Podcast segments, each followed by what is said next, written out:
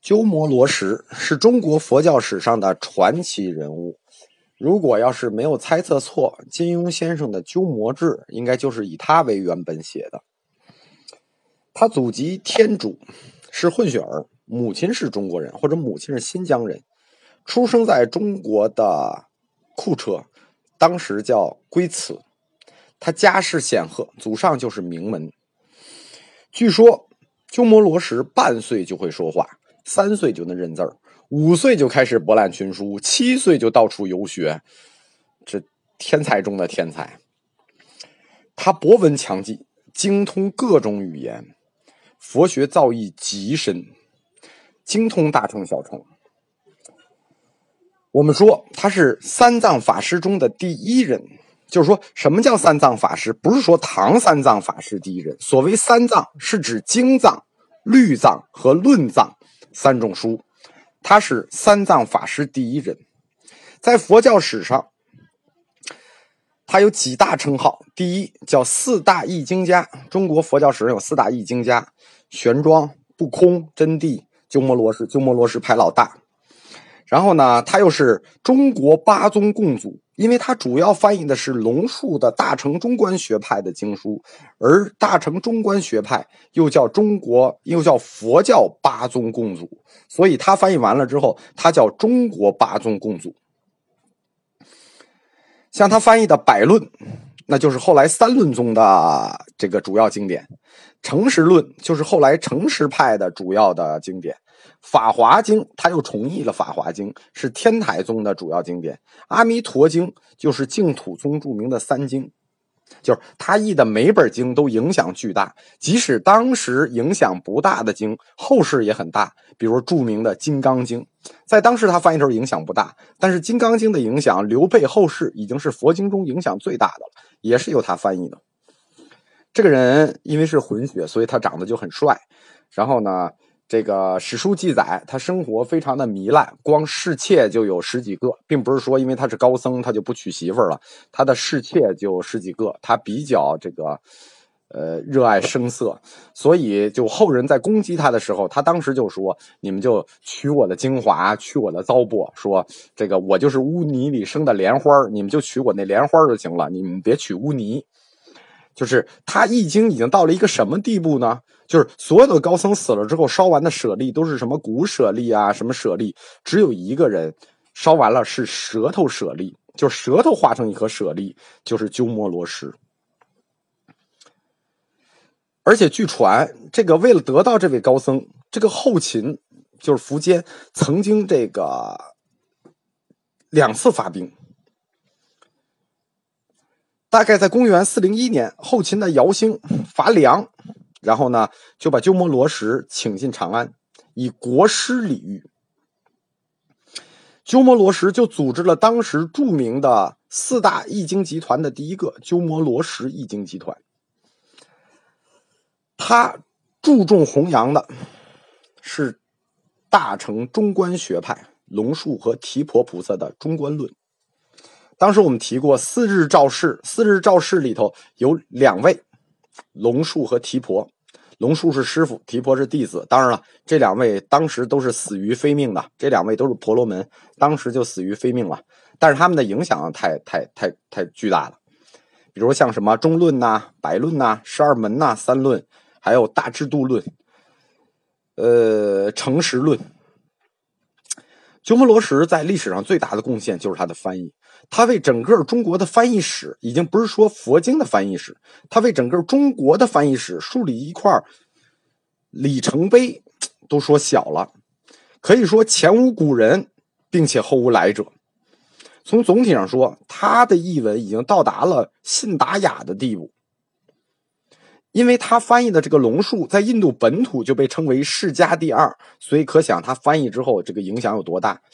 就是流传之广，这个影响很大，而且他并且自己造经，他假托龙树的署名写了《大智度论》一百卷，然后他在他翻译的中论里头也直接就加入了自己的很多注解，这说明鸠摩罗什本身是一个非常有个性的人，并且他有非常坚持的特殊的信仰，反映了一种物爱勿施但更物爱真理的学风。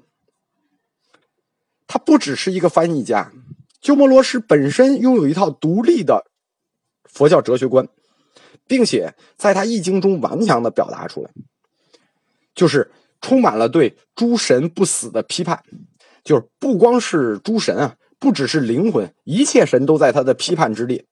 他就是佛教史上的尼采，佛教史上的格瓦拉，就是佛教史上的革命者吧。其广博的知识、朴素的学风、坚持这种物爱真理的勇气，可以这么说，在后世佛教中都不再有了。大约与此同时，就是跟他同时，中国的僧人在干什么呢？道安最有名的徒弟庐山慧远，正在庐山广为弘扬“神不灭论”，影响至大。这个事儿把鸠摩罗什气坏了。鸠摩罗什就在长安特别的宣传破神论，这不是偶然的。所以说，就凭这一点，当时中国宗教学者和呃印度来华的宗教学者从学风上就看出一大区别，就是对于一个学佛者最重要的，到底是学佛的觉悟。还是去编去听那些鬼鬼神神的故事，对吧？两者后来的书信就集成了非常有名的我们后来的历史参考文献，叫《大成大义论》。在这本书里，我们可以看到两者尖锐的哲学和神学上的那种冲突和分歧。因为罗什他本身翻译的龙树的中观思想，最显著的特点就是怀疑论。我们说过，大乘中观有一特点，只破不立，就是什么都破，怀疑一切。中观思想的核心是二谛，就是说，我们才前面提过，原始佛教的核心是四谛、四圣谛，苦集灭道。但是到了大乘中观学派的时候，这个都过去了，只剩下二谛了。为什么会剩下二谛呢？也是在理论上往前走的一步的必然。我们当时谈四谛的时候，有一个不知道大家有没有仔细听，就是苦集是世间法，灭道是出世间法。实际上，当时已经有倾向，他们必然从哲学上走向二谛。这二谛是什么呢？一个叫真谛，一个叫俗谛，就是一个是世间法，俗谛。一个是出世间法真谛，这实际是四谛在哲学上必然走到的一步。真谛作为出世间法，它是有三大原则的。哪三大原则呢？第一点就是这个非常反映大乘中观派的思想。第一点，它从根本上就否认人可以通过语言的概念去把握真理。就我跟你说，你就把握了真理；我听你说，我就把握了真理，这不可能。他否认人类具有这样的认知能力，这一点其实是非常就仔细想是非常有意义的，对吧？我们就通过翻译过来的话就去把握真理吗？人能通过语言去把握真理吗？这实际在西方哲学后来是有著名的一支的啊。第二，他不承认有任何实体，也不相信有任何不灭的食神。所谓我们就说，就是关于“食”这个词，中国实在不能翻译，就翻译成了“食神”，进而翻译成了灵魂。就是说，他压根就不承认，不承认有实体，他认为一切都是因缘聚合的刹那，没有什么食神。第三，就是真谛的第三点，就第一点我们说了，不能通过语言把握真理；第二点，不承认有任何实体，不承认有任何神；第三点，佛。是众生的自我创造，没有什么彼岸的净土。就是他提倡的是活在世间，实际就是后来呃前几年圆寂的赵州和尚提出来的，叫做人间的佛教。就是说，佛教只在世间，佛国是我们世间众生人自己创造的，哪有什么死后的净土啊？这胡说。所以这种理念在这个中中国，尤其是这种。虔诚的教徒中，那简直就是一说，完全不可信。当然，这确实是罗那个龙树的思想啊。那怎么办呢？于是罗什就说：“这个这一切都是真谛，是为高层次的人讲的，是为真正修行悟道的人讲的，是对有根气的人讲的。你们不理解也 OK。于是你们应该去把握什么呢？把握俗谛，就是除了真谛出世间，还有入世间的法。什么叫入世间的法？俗谛，就是俗谛。其实它的核心就一条啊，大白话说就是你爱咋地就咋地。就是对世俗人来说，这个你认为的一切观念啊，你觉得什么是对的都合理。就是所谓俗谛，就是存在的就是合理的，你觉得它合理就合理。不但现世是真实的，什么一切神鬼菩萨雕像全是真实的。这个简直就可以说是一种自暴自弃式的二弟说。应该说是鸠摩罗什，呃，应该不是说他是龙树对现实的一种无奈。因为他认为那种出世间法，他很清楚出世间法压根儿没人信，但认为他认为那是真正的道。但是呢，对于入世间法，他也不能去去抵抗，所以他就说这个，呃，出世间法，我们说的这个，我们这三条，这全是高层次的真谛。然后呢，您俗世间想干的事儿呢，也都 OK，都合理，都没问题，爱咋干咋干，这就是俗谛。真俗二谛就是整个大乘中观学派的最核心。这个世界由真俗二谛组成，不光是对现实的无奈，它最终就会导致一种叫多重真理论，就是你怎么说怎么对，你怎么说都对。这事儿你这个搁真谛说不对，你就搁俗谛说对；你搁俗谛说不对，你就搁真谛说对。我们也可以看出龙树太无奈了，但是可以说在继承龙树思想上，罗什是这个一板一眼的。鸠摩罗什，他除了在理论上、易经上取得了这么大的成就，发展了中国佛教的义理之外，他更重大的贡献是什么呢？他教出了一大堆好学生，这堆好学生都对得起他们自己的师傅。比如说，有后来阐发佛性论的道生，这佛性论对中国后世影响太大了。有专门主持翻译工作，就是鸠摩罗什译经集团的会官。有四处传道、传播思想的道荣，有专门研究诚实学，最后形成诚实宗的僧松、谭颖，叫慧通二帝的谭颖，就是说他的弟子。其中有两个最重要的人一定要提，一个叫僧树，叙述的述，僧序；一个叫僧肇。僧绪是中国最早的佛教思想批判家，就是有点像这个专栏作家一样，专门点评大家，专门这个做批判的。另一个僧肇，僧肇这个就就很厉害了，这个我们到现在还有很多大量研究他的文章。我们后面讲僧肇吧。罗什传播的这个中观学派啊，他就把般若的理论推到了最高峰。八千八百四十八米，实际上也使这个般若理论走到了终点。你想，他这种否认一切的态度，就是在理论上推到了最高峰之后，他也就必然幻灭了。后来，法显他们翻译出来的《涅盘》，就是《涅盘经》，提出了另一个观点，叫什么呢？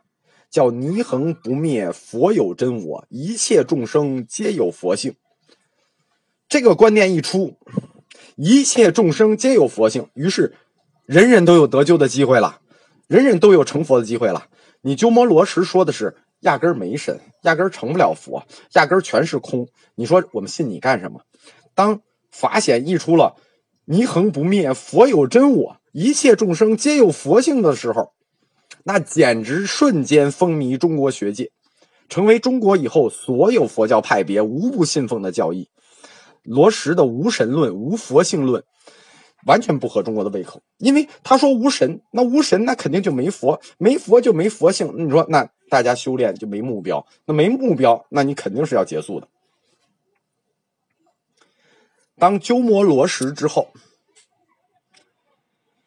我们就出现了刚才我们上文说的这个中国本土自自产的第二位著名的大师。鸠摩罗什门下的僧肇，这个僧肇他为什么有名呢？是因为他写了著名的《肇论》。僧肇他年轻的时候家里很穷，替别人抄书为生。后来有一次，他抄一本旧的《维摩诘经》，旧译的，忽然顿悟，于是出家。跟随鸠摩罗什。他一生论述很多，尤以赵论著名。赵论实际是四篇论文，就是《物不迁论》《不真空论》《般若无知》和《般若无名》啊，《涅盘无名》这四个整个合起来叫赵论，它构成了一套完整的神学思想体系。它主要的方法是什么呢？它主要的方法是把道教的庄子之学和维摩诘经的般若之学。把观点融合了，调，而且他向后调和了这个风靡一时的《涅盘经》，就是这个人人有佛性这个观点。他对这个玄学和佛学讨论的很多主要问题呢，做了一些总结性的、结论性的回答。赵论和鸠摩罗什去弘扬的那三论不同，就是跟那个般若中观的三论不同，但是他也和庄子不同。它是中国的道家古典哲学和外来佛教哲学这种撞击的产物，可以说，从这个佛教哲学的思想史上来说，《赵论》是一篇划时代的作品。就是它虽然不是世道合流的起点，因为中国这个世道两家合流的工作很早就有人开始做，但是它确实是一个理论的高峰。到今天，赵论的研究仍然是佛教界内部的一个热门有大量的论文。如果有兴趣的话，大家可以看。这样，西晋当时著名的僧人和著名的僧人的经历，我们就讲完了。历史就走到了东晋，我们把目光转向东晋。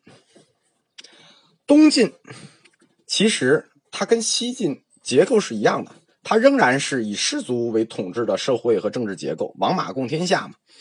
嗯，到后来就是王谢两家，呃，还有王谢、呃恒这几大氏族，所以繁荣于魏吴和西晋的这种般若学，它仍然会占据主导地位。我们知道，自古读书人或者说名士，就是我们读书人去学佛啊，呃，或者说参研佛教，在思想上大体会有两种类型。或者进道，或者进儒，什么意思呢？就是你或者是接近道家的，就是继承一些道家的那种，比如说放浪身躯、放浪形骸、不拘礼法，呃，融入自然这种传统，同这个般若或者是维摩诘这种大乘空宗思想非常接近。另一种呢，就是接近儒家的。就是主张佛教和儒家正统观念去调和，那就要谈什么因果报应啊、佛性呀、法身呐，这实际都倾向于佛教有宗。就我们读书人就是这两类。那个，因为佛教作为一个外来宗教，本土读书人肯定是要根据本土的一些传统去融合，就是说中国特色吧。到今天为止，实际上还是就是说还是研究还是这两类。当时整个东晋士大夫对佛教的典型认识呢，他是倾向于儒家的，所以他就特别重视什么业报。为什么会重视业报呢？因为善恶有报，那么大家平时就要读慎于心。慎独什么意思？就是善恶有报，所以你你你平时做事的时候，你就得小心。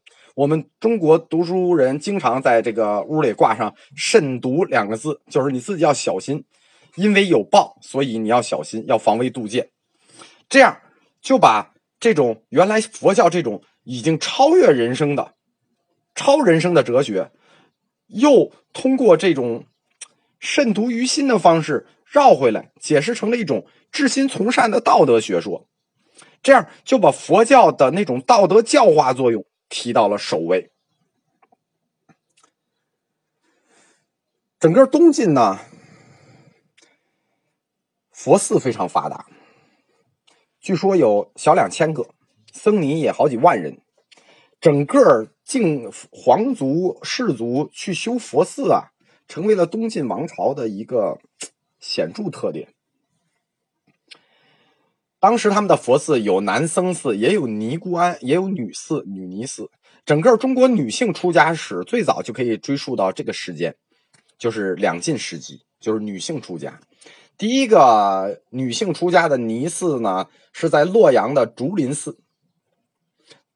这是西晋的时候，到东晋之下的江南的时候呢，这个妇女出家就变成了一个非常突出的事情了。最早建的是这个南京的建福寺。我们说过，中国南方第一个寺庙啊，当时没有提，就是但是当时提了康僧会这位名僧。康僧会在建业建过一个寺庙，叫建初寺。据说当时他用一个佛舍利兴法，震惊了五主孙权，于是五主孙权就为他修了一个建初寺。这是有记载的江南的第一个寺庙，叫建初寺。有记载的第一个尼姑庵。叫建福寺。东晋遗传了整个西晋的这个般若学，它整个盛行有七家，或者说六家七宗这种说法。为什么呢？因为这个般若学在中国的发展的阶段啊，前后是分两个阶段的。第一个阶段我们称之为格义。什么叫格义呢？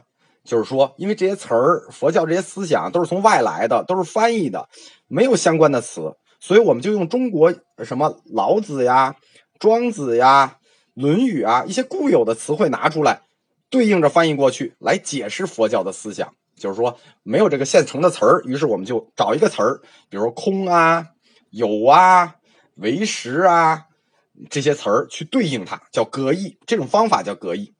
从主法护到道安。就是到西晋道安开始，一直都是这种方式去翻译和解释佛经。但是到了道安的时候，就是道安被掠到长安以后，他那个时候他就不参与政治了嘛，因为他这个夷夏之之分很强。他被胡人掠走了之后，他就不再参与这些事情，他就专心这个做学问。在他做学问的时候，道安就发现了格义的问题，他就觉得。拿中国这个字去翻译这个佛理啊，这个解释就会出现我说的妄字生义呀，这种乖张，就是这个字其实不是这个意思，但是他要转成这个意思，所以他就开始向中国去译介皮谈。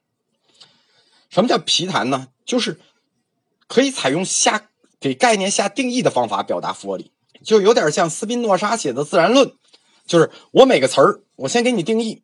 我定它，它定义很长，完全定义完整了，你懂了吗？懂了，那就是这个词，像词典一样。所以它的准确性那就比格义要强很多。但是这种字典式的解释佛经的方法，这个根本没有用。虽然道安做了努力，因为坏习惯一旦养成了，他想改就改不了了。而且这种什么。空啊有啊，中国人熟悉这词，一旦形成了，马上听了两句佛经，就能自己形成一个观念，也不着前儿也不着后的，自己就形成了一个观念，所以他根本就没法动摇人们从传统文化，或者是中国传统这个文学里头，这自己的词汇意思去解释佛理的这种趋向，这个趋向非常的坏，可以说，并且这种趋向导致了。就是底层，尤其是底层群众对佛理理解非常混乱的根本原因。其实这也是我们做这个整体佛教通识讲座的一个最初的原因，就是大家对基础佛理理解实在是太混乱。从格义发展到下一步，那混就更加混乱了。为什么呢？就是大家原来是要通过老庄去解释这个佛理，所以叫格义。到了东晋呢？他就用儒家的思想去解释格义。我们说嘛，等整个中晋是是儒家士人的那观念去看这个佛教，所以就出现了六家，就僧绪所说的六家，但他未指明是谁。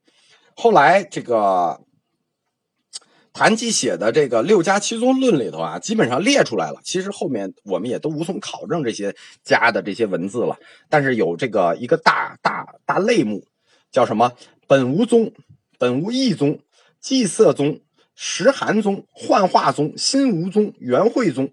他这里说的宗呢，其实不是说一个宗派啊，就是他没有形成宗派，他就是说这是我们一类主张，就是都是就是到了东晋，它形成了一个另一种模式，就是用儒家的思想去解释，解释完了之后自己写论文给大家介绍，我是这么理解佛理的。所以整个般若学在中国就是两类，一类是用道家去解释的，叫格义；一类用儒家去解释的，叫六家。真正应该怎么解释呢？应该用皮谈去解释，但是压根儿就没人这么解释。